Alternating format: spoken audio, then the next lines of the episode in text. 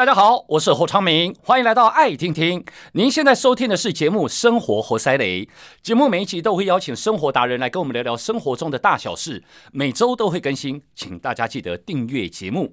今天呢，我们来聊聊，就是在呃人群当中呢，我觉得不管是什么年纪，总是会有群体生活的时候，而且应该是占大多数。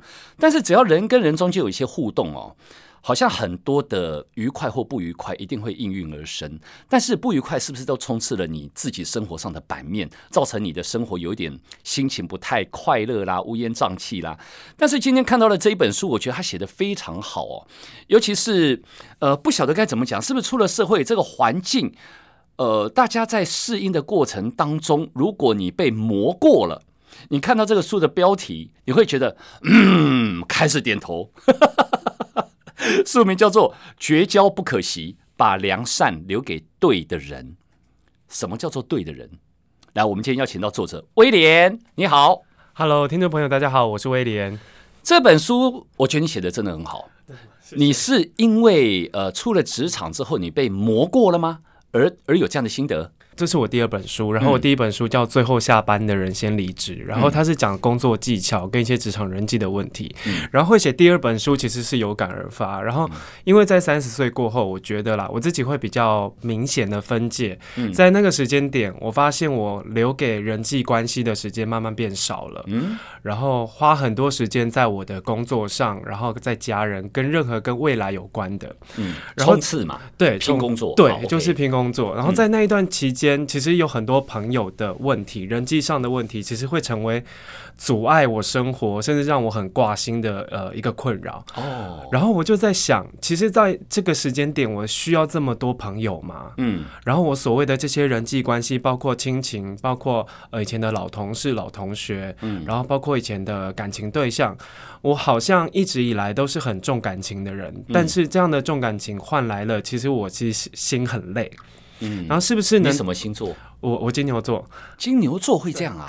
金牛座不是很理性吗？对，我其实是理性的，但是我是呃理性在外，感性在内。OK，对，然后我就是会去，我觉得跟我是南部人有关系。嗯，我比较比较重视人跟人之间的感觉。我最喜欢的台南，哎，对。对，是，是，对，对，对，我是台南人。美食超好吃 哦，差题了，不好意思啊。然后呢，啊，然后在写这这本书的时候，我我其实在想，在这个时间点，我们是不是要去重新整理所有跟人之间的关系，嗯，然后把重心拉回到自己的生活上面，自己在意的事情上面，所以才会有这本《绝交不可惜》。这个过程当中你，你、嗯、呃觉得在人群当中你孤独吗？我觉得某一个层面，我是很怕孤独的。以前的我很怕孤独，所以我会刻意的让自己不不独处。我我会害怕假装勇敢。对，OK。哎，你很懂，我懂，我懂，我懂。因为这是很多人必经的过程，你知道吗？就好像我以前哦，在呃念书的时候，嗯，那年纪尚小，但是呢，很奇怪哦，我上个厕所。出去福利社买个东西，总是想要说身边能不能拉一个同学陪着。对，你不晓得为什么这一走在走廊上，你就觉得自己好像 这个世界是我被抛弃了，还是我不愿意 小剧场不愿意习惯自己？我不懂，对不对？好，那当然，这个很多事情心得是必须要经过时间慢慢的演练啦。哦，呃，你刚刚有说了，三十岁之后你就开始有一些心得存在了，这算早熟哦，你知道吗？嗯嗯，你在毕业之后呢，你曾经有十年从事媒体的行业，对。然后在三年前，对，你变自耕农。对，自耕农的意思是说，我在网络上变成自媒体，然后我自己做了一个生活风格网站，嗯，叫做精神科观察日记，然后主要是写，呃，包括你的舒服的生活方式是什么？不是，那你你变成这样，你不是跟人群中间群体的那个接触不是？更更脱离出来了吗？对，我试着抓出一点距离，其实这也是这本书里面所谓的绝交的定义。嗯，其实很多人看到书名，他会觉得哇，绝交好强烈的词。嗯，可是他。并不是一个这么强势的人，嗯，可是我是想透过这个词告诉大家，其实，在很多时候我们都会变，嗯，就算我们认识了十几年，其实我也不是十几年前的我，嗯，现在的我可能有另外的价值观跟看待事情的方式，嗯，然后如果你在个这个时间点，你没有跟着我一起成长到跟我跟我可以一起往往往后走的状态，嗯，我会觉得我们是不是该结束这一段关系，重新呃等待下一个阶段。我们如果再遇到，重新开始，嗯，所以保持距离，跟人群隔开，然后让自己有更多时间去处理自己真正想做的事情，是这本书最想告诉大家的事。你知道你在说这段话的时候，我脑袋浮现的是什么吗？什么是？你因为你以前是个感性的人，嗯，你现在会有这个心得，你的创伤很多。哦，被你看穿。了，是吗？是是是，在人际上面是，因为尤其是一个感性的人，嗯、他非得要有很多的冲击，是。在内心才会一直滚滚滚滚滚出很多，嗯，你才能够回归到一个自己的轨道上面，嗯，不然。很奇怪的，你的这一个云霄飞车哦，嗯、你始终要有满满的乘客，嗯，但到最后你你你你到最后你可以才能够习惯于你只有一个人独自坐那那辆云霄飞车去去行驶你的旅游旅程。其实我我因为我自己一个人到台北念书，然后工作，其实到。到完全新的陌生环境，哦、我们就会一直在找所谓的安全感。嗯，然后到陌生环境，我第一个找的安全感就是朋友。可是，在那个强迫自己去结交朋友的时候，你会有很多很像在贴着别人。你因为你害怕自己落单，嗯、因为害怕独处，所以你有很多不必要的包。我现在看起来像不必要的包容，可是，在那时候你会让。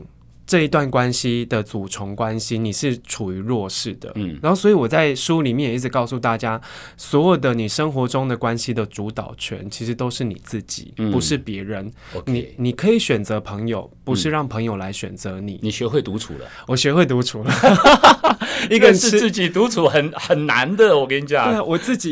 我最我我有最有感而发的是，其实我跟昌明哥以前一样，我自己在学校就会习惯拉一个很好的朋友、哦、跟我去哪里哪里哪里，我是没有办法自己一个人吃饭的。哦、然后我记得我第一次一个人自己吃饭的时候是吃晚餐，然后在一家面店，嗯嗯、然后当时我居然会有一点难过。哦想说，哎，我怎么会？我体会过，孤零零的，然后好像今天发生的所有事情都不知道跟谁讲。对对对，对啊，不晓得是这个世界的运转不一样，还是我们自己心里有病，你知道吗？就是哎，怎么会自己吃饭，好像是一种奇怪的感受。对对。然后后来，呃，我自己吃饭，我我我自己是变成我在训练自己的过程。嗯，我逼自己去自己进去吃饭。嗯，然后后来才懂得说啊，原来。也没什么嘛，真的没什么，而且 原来是我们自己想太多，而且还比较安静。对，好，你在书里面有写到啊，你曾经受到这位英国诗人约翰多恩“没人是一座孤岛，嗯，可以自全，自全就自己成全的自全。”嗯嗯，你说这句话对你影响很大很深，对，为什么？因为我我刚刚前面聊到，其实我害怕独处，对，可是因为我我我读到这句话的时候，我觉得，哎，其实。嗯，如果你是一座孤岛，嗯，然后独处这件事情是必然的，对，因为其实没有人可以跟着你走到最后，包括呃，你有伴侣或者是你有家人，嗯，只是谁先走，嗯，谁先离开的问题。既然如此，为什么我们不一开始就接受人注定会孤独这件事情？嗯。我当我有这个想法跟启发的时候，我会看待孤独这件事情，反而是很自然而然的。我不会去放大它，嗯、甚至有一些负面的感觉。因为如果你是一座岛，我宁愿邀请来岛上的人都是愿打打了心呃铁了心想要常住下来的人，嗯、而不是过客。那与已经有这样子很清楚的交友态度跟观念，你对往后。不甚如意的人际往来，你会觉得哦，没关系，看淡，合则来，不不合则去。可是以前的我不是诶、欸，嗯、我我好怕被遗弃，好怕被讨厌，对，甚至会做很多我觉得可能很不争气、很不争气的行为。就是你宁愿会加入小团体，而不愿意在中间当游移分子。对，嗯，会怕，因为会怕被孤立，因为孤立好像很可怕，可是其实不是，因为你要跟自己相处，这是一个很。必然的长大过程，然后我觉得你越早学会，你在面对很多事情的时候，你就越勇敢，嗯，因为你会晓得这就是一个人际法则，嗯，因为他早晚会走。那如果你有这样的观念的时候，你就不会因为谁离开你而觉得很受伤、很难过，反而会祝福他。这个中间的区别在于，你有这样的心得跟认知，它是一个不得已的选择，还是闪避，还是？你打从内心你看透了，嗯，一开始一定是不得已的，嗯，因为我我是那种跟屁虫型的，就哎、嗯。欸、你要去哪你要去哪，我也要去我也要去，嗯，然后后来我发现慢慢的，其实你你你去接受了这件事情，他其实没有不得已，是你本来就应该要知道。嗯，后来就经历了很多关于人际上的摩擦跟冲突，我也觉得心很累。那与其这样，如果一个人能够亲近的生活，嗯、那我也觉得很开心。嗯，所以这个从不得已到后来觉得啊淡然了，这个是我在那几年间。所留下来的一个人生态度，这也不晓得我这样的形容词对不对？叫假戏真做，做久了就是变对的了，是不是这个意思？对对嘛哈。OK OK，好。不过呢，回到你刚刚所说的，就是说如果照这个逻辑下来，所以你书里面当然写了很多。我觉得我鼓励大家可以看一本看一下这一本书哦，就说你里面包括了什么叫做。你看，如果呃，你的世界、你的岛上面呢，如果有缘分，他愿意常住，能够常陪伴在身边的人，但是欢迎你啊。当过客也就算了，大家彼此也不要勉强了，对不对？好，所以包括了有呃，大家自认为的，说不会啊，你是我老朋友啊，你是我好朋友，啊我会有扩张这中间的感情线有多粗。对，我可能会自认为我们的交情，我们认识十年了耶，十五年了。二十年了，嗯，好，这个这个交情那个是不在话下哦，嗯，理所当然，你应该如何如何，我应该怎么样怎么样，对，其实，在你眼里，其实这些东西都是有点，这不叫虚幻，嗯，可能不是不是实现，而是虚线，对。我其实，在书里面有一章是写成成年人的交情是五年、十年的跳，然后没办法凸显价值的很难留。对，其实这是我在工作上的有感而发，因为我发现有很多朋友，他现在已经没有办法参与你的生活状态了。嗯，虽然我们不要把交朋友这件事情建立在利益上面，可是说真的，我们现在留给朋友的时间不多。嗯，我们想要经营的朋友，绝对是对我们未来，甚至对我自己的成长是有帮助的。嗯，那些所谓的嘻嘻笑笑的老朋友，其实他不是第一顺位了。嗯，因为这样子的观念，所以我我才发现，其实你没有办法在现阶段表现出你这个人的价值。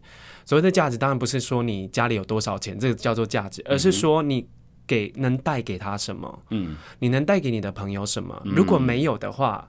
我觉得你们不要为难对方，一定要为对方付出什么，或者是说用这个超过五年、十年以上的交情，因为你知道人只会越来越老，这个交情只会越拉越久。嗯、可是这其实不代表什么，嗯、我们认识，但不代表我们有交情，或者这个交情不是必要的利益交换。你知道吗？我昨天在看你这一段的时候，我突然就冒出我一个朋友，他曾经跟我说过一句话，他说：“大家彼此都很忙碌哦。”但不见得大家会常常联络，但是只要一联络，一见如故。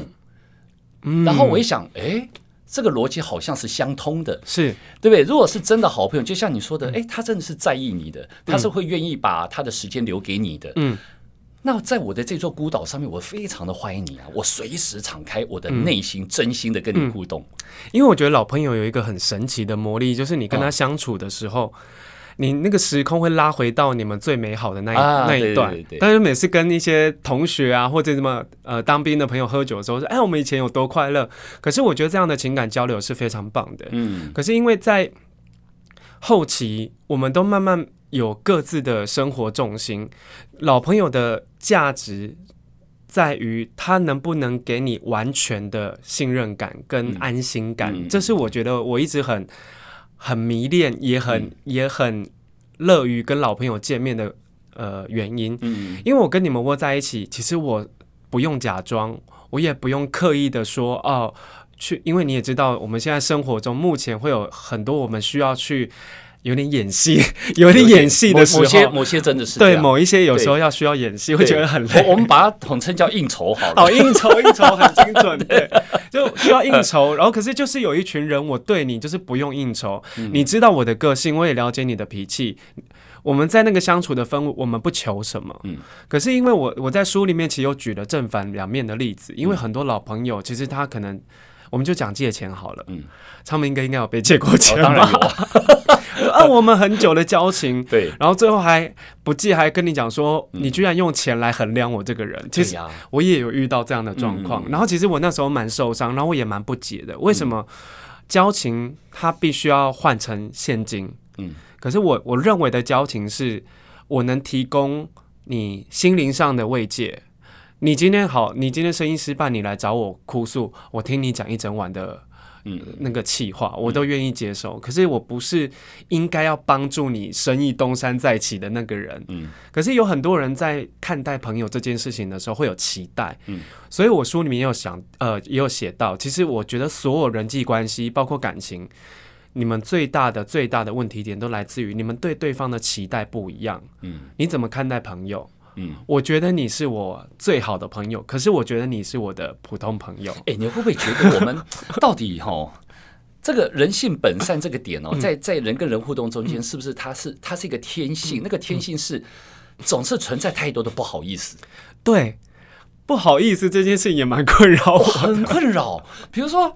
像好，我周边的人，他说哦不行啦，他每次叫我帮忙，那帮到我都烦死了。可是我都要下班了，然后他又说学不会，好不好意思拒绝借钱，不好意思啦，然后就这样讲了，那怎么办？不好意思，哦，太多不好意思。嗯，到最后到了一个年纪哈，我以前当然也经历过这一段，我觉得后来我像你一样，我看透了。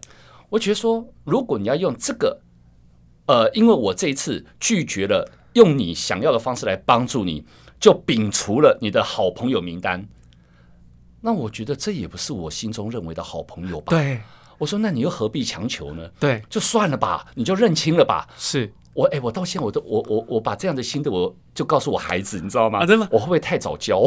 有一天，因为有很多事情是爸爸妈妈讲再多，我们都说哦哦，好好好，但是真没没放在心上。有一天你踢到了，他说啊，爸，你讲的是对的。对 他自己遇到，对，因为因为类似的问题，呃，应该说类似的故事，其实也发生在我身上。因为我在书里面有一个一篇一篇文章是写你的好心造就他的失能。嗯，因为我我相信长平大哥，你跟我一样都是喜欢帮助别人，甚至觉得，哎，如果我可以帮得到你，你你来麻烦我也是我的荣幸。对，这样是错的。嗯，我就是被很多职场上的前辈去叮咛，你盲目的去帮他。滥他你的好心被滥用了，包括分享你的人脉资源，包括分享你工作上的资源，嗯、你让他不劳而获，嗯，你等于在扼杀他的成长。是对你反过来说，其实你也不算是个好朋友、欸，哎，不是对。然后我就哎、欸，怎么会这样这？跟我一开始的那个热心助人的道理，就是那个做人道理，其实是有冲突的。嗯、慢慢的，我发现其实我就会去测试，嗯，有些人你帮了他。他就会自己知道该怎么做。嗯，可是有些人帮了一次，他就想要你再帮第二次。嗯，那我的做法是我想要保留我好心肠的部分，我不想，我还是有点怕被讨厌。啊，我我我不想坏了我们人际的呃那个相处的氛围，我还是会帮你一次。可是我在职场上，我会很明确的跟他说，哦，我只帮一次，我也只教一次。嗯，那下一次你可能就要自己来。嗯，那一开始我们进入职场的时候，当然是傻乎乎的啊，我们以为。热心助人这件事情会替你带来好的人缘，嗯，会啦。可是他也会替你带来不好的工作效率，是对啊，是。不过像这种东西哦，我觉得大家多少一定一讲讲，大家可能很多的 story 就开始冒出来了哦。嗯、呃，所谓的热心助人，这个在彼此互动关系上面，每一个人的定义。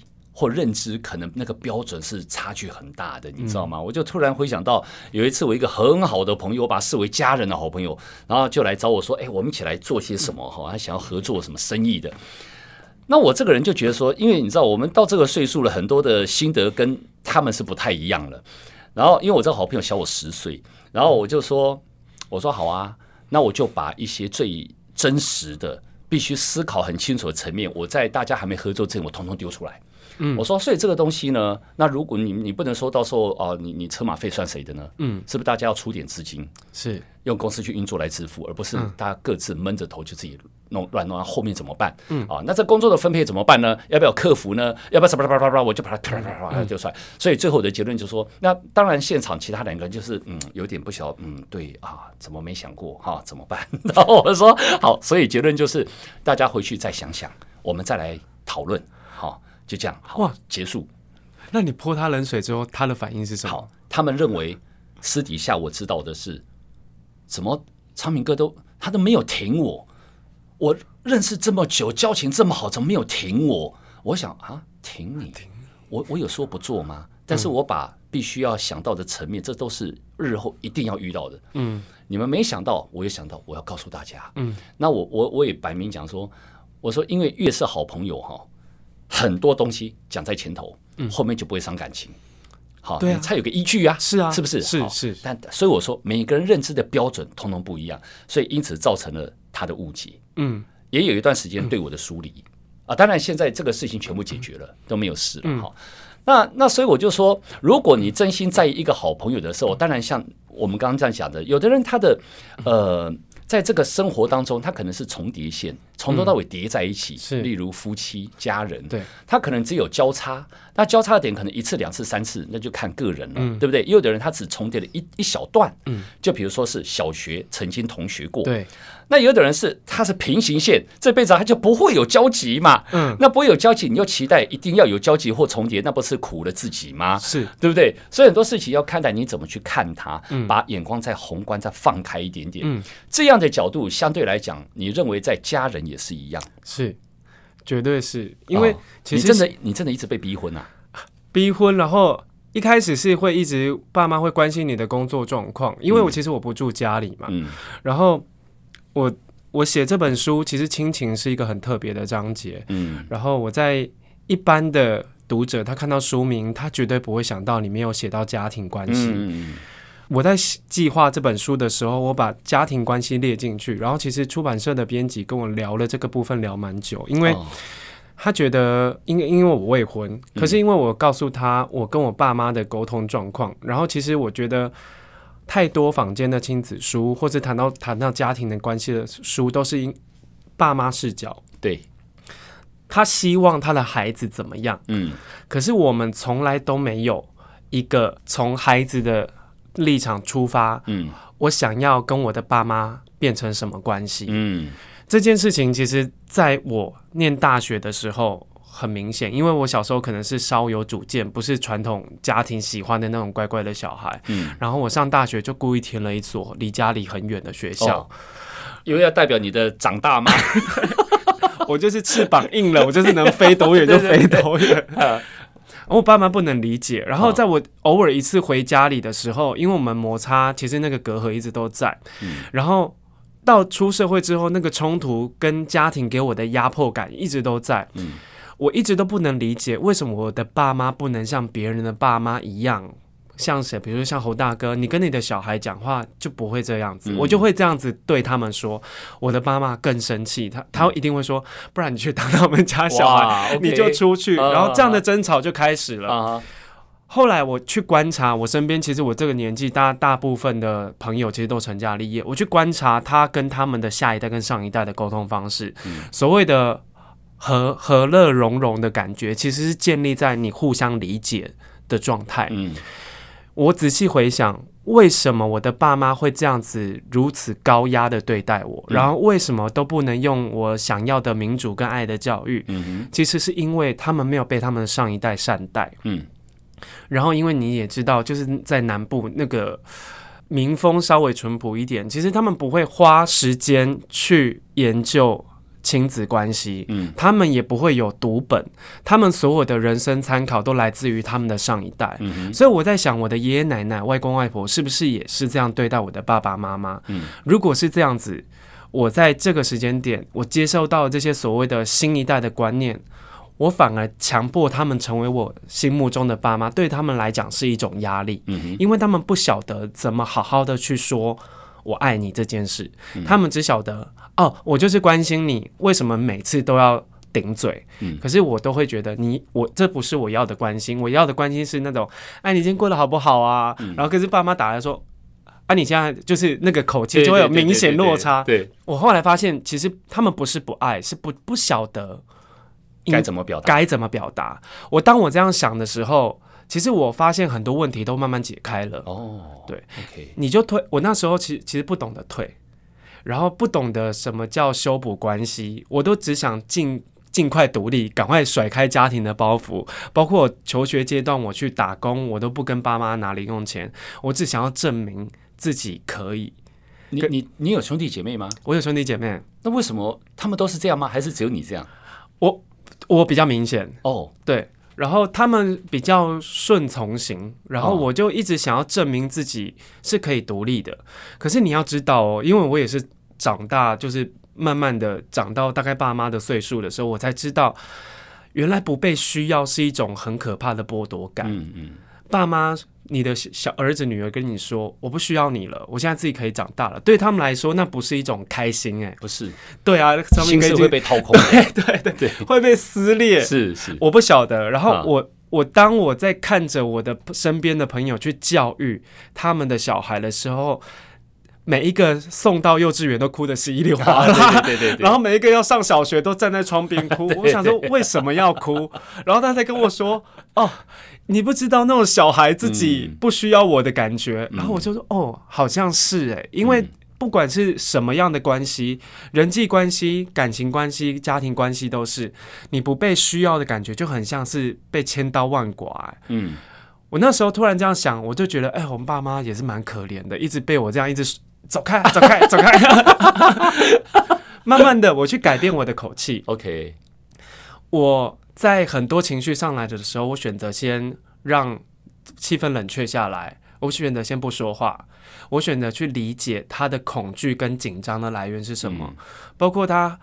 早前还问我，欸，一个月到底领多少？现在存款到底有多少？嗯、他其实不是想要跟我拿钱，对，他只是想要确定过得不好。对，嗯，我真的那时候太年轻，会觉得你是要跟我拿钱，好啦，拿去，就是会这种态度。啊、可是他会觉得说，我不是要跟你拿钱，然后你丢这一一万块、两万块给我，对我是一种伤害。嗯，我就不知道了。我到后来才知道，这个感觉叫做相爱相杀。嗯，其实跟家人不用相爱相杀，你们可以只有相爱，不要相杀。嗯、你只要放软一点，给他一点自尊，你让他知道他是一个妈妈，称职的妈妈，他、嗯、在他那个位置会表现的很好。嗯、我觉得人是这样，是需要肯定的。嗯、你把它当成一份工作，你鼓励你的上司，你鼓励你的下属，其实这都是一个正向的力量。嗯我当我开始转换心态的时候，我跟我妈变得非常的亲密，非常的靠近。Okay, 嗯，可是，在那之前，我却有跟我妈妈冷战长达两年以上的记录。啊，对啊，这么久哦。对，嗯，其实我觉得啊，这是、嗯、呃，台湾的家庭哦，很可惜的一块点哦，这是我自己的心得啦。哦，嗯、就是说，呃，大家都以为孩子认为说，爸妈你们应该当然什么事都知道啊。嗯。你什么都会啊，对啊，因为从小就是我们的天嘛，哦，嗯，那也是因为这样子，好像爸妈说的一切就是，你除了你除了反驳或认同以外，也很少是做内心的沟通嘛，嗯，这个是缺少的，嗯啊，所以当有你不认同的事情的时候，那个那个憧憬跟碰撞就来了，对对不对？那但是你说爸妈真的什么都会吗？没有啊。爸妈其实很多地方是无知的，啊，因为我第一次生小，我怎么知道我怎么带你们啊？啊，我我当不会的时候，我就只能照我爸妈怎么带我来带你们啊。好，这就因为他也不知道该怎么办哈。那呃，其实你刚刚说的彼此对双方的认知这一块事情，我一直很期待，在家庭的互动上面，其实那个沟通内心哦，内心的沟通或聊天，其实大家如果可以多一些的话，嗯，我觉得那个那个。可以避免很多的问题，是因为在家庭，我觉得会有缝隙，开始出现缝隙，然后这个裂痕就会越来越大，是因为你们停止了沟通这件事，啊、你们不说话了。对。然后因为我不常在家，因为我不住家里，我的我的老老家在台南，可是因为我的我的大哥跟我的小弟，其实大家都是。就连我住在家里的时候都一样，到后来吃完晚饭各自回房间，各自去看电视，没有人在跟我们的爸妈聊天。对，到我现在，我会特别吃完晚饭，我会留下来跟他聊到很晚。嗯，我才发现其实爸爸妈妈他们生活里有好多烦恼哦。嗯，然后当我把我们是两代的这个隔阂拉成是我们是朋友，嗯，我觉得我妈很像是我一个比较年长的。女性朋友，嗯哼，然后她有很多对于呃家庭，然后甚至他其实我妈妈也有人际上的问题。自从我写了第一本书，嗯、然后她看了，她才知道说，哦，原来她的职场里面，然后她的人际圈其实有很多不必要的挫折是可以不用再犯。她开始懂得会跟我交流她的她的烦恼，嗯哼，这是一个很棒的开始。对，因为。你们不敢透露你们的软弱，嗯，你们都想要我是一个好妈妈，我是一个好孩子，我们都不需要对方，你们都很坚强。嗯，可是我觉得这样的相处对于家庭关系是无无济于事。最棒的是你们能交换你们的软弱，试着从对方的人生经验中找到方向，嗯，让知对方知道说哦，我其实，在你心里还有一个位置。嗯，在以前，我我的母亲她很爱问一些可能我呃工作上啦、私生活、人际上的问题。他会试着用他的方法套到我的身上，嗯，可是这样的沟通方式是很不舒服的，比较粗糙了。对，嗯。可是后来呢，反而是我会去请教他的意见，这样的沟通过程，他会觉得哇，我在孩子的心里还是有一点分量的。嗯，原来我的人生经验也可以帮上你的忙。可是我那时候都会理解成，你要把你的人生经验套在我身上，灌上去。对，嗯、可是不是，他纯粹就是想帮你，嗯、看能不能从他犯过的一点错来告诉你，孩子，你不要再犯妈妈或是爸爸以前犯过的错。嗯、这当我软化这个相处气氛，然后当我把妈妈拉到跟我朋友聊天的高度的时候，我发现，哎、欸，其实爸爸妈妈他们有很多。也蛮可爱，然后其实有很多时候你也觉得蛮心疼的地方。你重新认识父母了，对，嗯。到最近，其实我就很常跟我妈妈打电话聊天。其实我以前是我妈妈打来，哎，我在忙，我在开会，晚点打给你。哦、瞬间 秒挂，秒挂，句点三句内结束。干嘛干嘛？你要干嘛？就是会类似这种状况。现在她打来，就算没有干嘛，我也会尽量的跟她聊一些。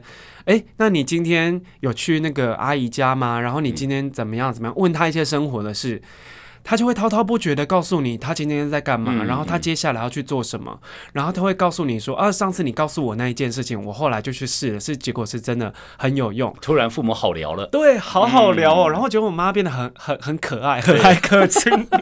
其实你知道，我昨天在看你这本书哦，因为我对于家庭的相处这一块，自己也有自己的一点点心得。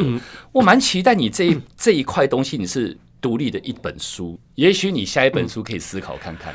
你真的很厉害，因为昌明哥突破盲肠，因为在这本书。快要印刷的时候，嗯，我跟出版社的编辑有认真讨论，嗯，我们是不是要把家庭这一章抽掉，放大一下，对，把它变成独立的一本书。的确是。因为这是一个现在的社会，大家越来越多的问题，嗯，因为大家不懂得相处，尤其是网络的东西跑出来，大家只会关在房间，对，沟通变少了，嗯，陪伴变少了，嗯，内心交流也变少了，嗯，所以你永远只会越来越不认识彼此了，对。那这个东西其实不是好的，因为台湾的核心价值是温暖。嗯，但温暖在家庭也是温暖的一环，嗯、可是你的温暖去哪里了？嗯，对不对？你怎么把它找回来？嗯、而你冷战了两年，到现在那个暖度越来与日俱增，嗯，很棒的模范，希望大家可以学习，真的，好，好，所以呢，绝交不可惜，把良善留给对的人。什么是对的人？各位，呃，请大家真的要好好的静下来想清楚，永远只有外面的人才是对的吗？还是一辈子不管再有任何的冲突？都在你身边的人才是对的，对不对？绝交到底是要对谁呢？还是对任何人都可以呢？